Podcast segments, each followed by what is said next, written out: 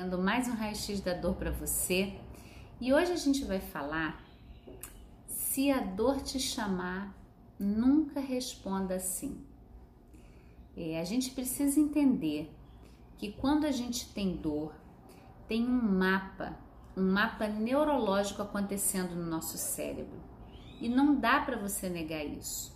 O que acontece, né, quando a gente começa a aprofundar um pouquinho, as pessoas pensam, Kelly, mas eu queria uma coisa rápida que resolvesse. E aí existe até uma pesquisa feita com crianças, né, que coloca assim, olha, se eu botar um chocolate agora e você ganha um, se você esperar 15 minutos, você tem três.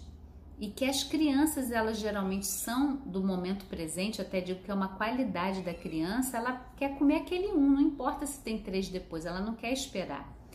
E claro, que quando a gente fala de dor, né, o seu desejo é que venha logo uma coisa que você já pegue e já resolva essa dor. E eu legitimo isso.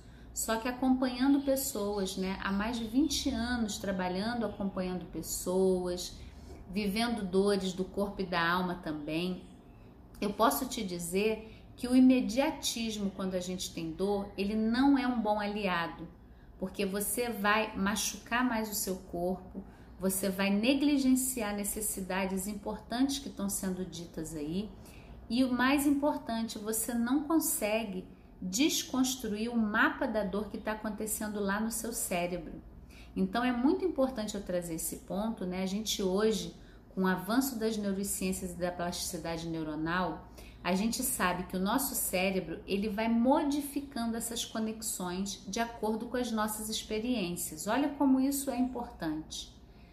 Se você tem dor numa parte do seu corpo, uma dor emocional, e você evita perceber aquela dor e diz, ah, deixa para lá e continua fazendo tudo igual, você está reforçando o mapa da dor. Sabe aquele caminho que a gente às vezes vai para o trabalho, vai para a escola e você já não vê mais nada ao redor porque você já pega aquela trilha e quando você vê você já chegou lá?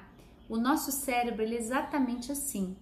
Se você não muda as conexões, o que você está fazendo, o estímulo que você está dando para o seu corpo, aquele mapa ele fica muito forte. Você nem pensa, o cérebro nem precisa de muito estímulo para já reproduzir aquele mapa, ele está ali funcionando. Então, se você tem uma dor a longo prazo, é muito importante você começar a construir o seu mapa da dor. Tá? Você constrói o seu mapa da dor fazendo, é, percebendo dentro da sua dinâmica o que está gerando aquela dor.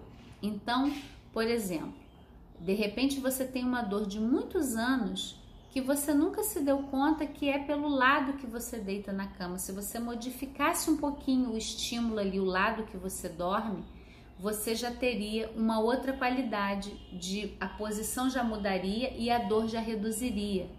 E eu digo que esse lado do mapa da dor e da gente perceber nossos hábitos que geram dores faz a gente perder muito tempo, dinheiro e saúde tentando remediar uma dor que a gente já poderia estar atuando na causa.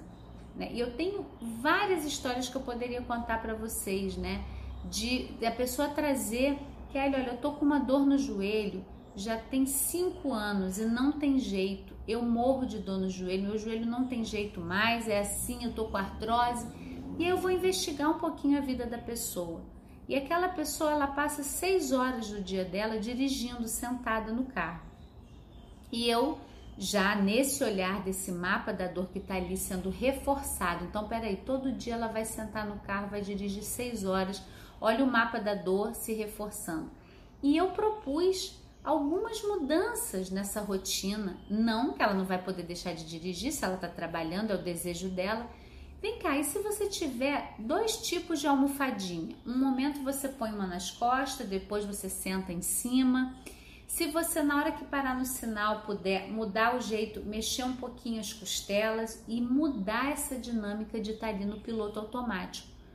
Foi uma semana e a pessoa falou que ela é impressionante, a dor no meu joelho sumiu. Claro que tem um trabalho, né? Joelho na leitura corporal está muito ligado ao nosso alto valor também, né? O quanto, quanto é o meu valor, como que eu me valorizo, ou sou valorizada pelo outro, que aí a gente teria que falar disso em outro vídeo. Mas por agora é para você entender que esse mapa da dor que está se repetindo aí no seu cérebro, você pode modificá-lo mudando pequenos hábitos.